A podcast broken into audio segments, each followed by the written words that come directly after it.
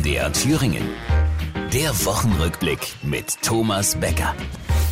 Die Bundesregierung versucht wirklich alles Deutschland aus dem klitzekleinen Stimmungstief herauszuholen.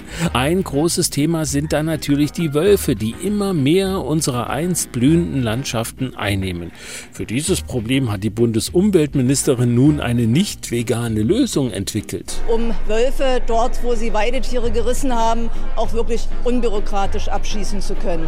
Bislang musste ja jeder Wolf seinen Abschuss persönlich beantragen, was sich als wenig wenig praxistauglich erwiesen hat, sowie vieles andere, was der Bundesregierung vielleicht zuletzt nur zu, naja, 99 Prozent perfekt gelungen war, aber zum Glück mit einer vorbildlichen Politik in Bayern wieder ausgeglichen wurde. Und gerade in den letzten Tagen hat er eine Aufgabe zu lösen gehabt, Markus, die ich finde, die hast du bravourös gelöst. Na, aber natürlich, der Hubert musste nur 25 Mal schreiben, ich bin Chor-Nazi. Fertig, ja.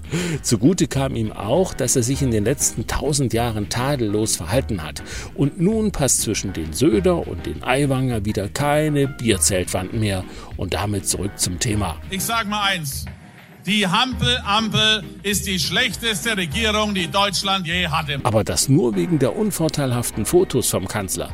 Da beschäftigen die in Berlin ganze Heerscharen von Fotografen und Schminkspiegelhalter in Vollzeit, um ja keine Bilder zu produzieren, die zu irgendwelchen negativen Schlagzeilen passen, wie Ermüdung, angeschlagen, mit einem blauen Auge davongekommen und so weiter. Und dann schlägt beim Kanzler die Schwerkraft zu. Ich habe es ihm auch schon persönlich gesagt, aber ich möchte es gerne auch noch einmal von dieser Stelle aus sagen, gute Besserung.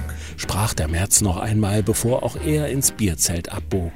Deutschland hat eine bessere Regierung verdient. Und einen besseren Fußball. Wobei es lief gestern doch schon ganz gut gegen Japan. Ne? Wir dürfen nicht vergessen, die waren bei der WM im Achtelfinale. Japan ist auch eine ganz große Nummer im Weltfußball. Und für die eine oder andere kleine Optimierung hilft auch hier das Wort von Friedrich. Gute Besserung. Das war die Woche. Der Wochenrückblick mit Thomas Becker. Auch als Podcast unter mdrthüringen.de.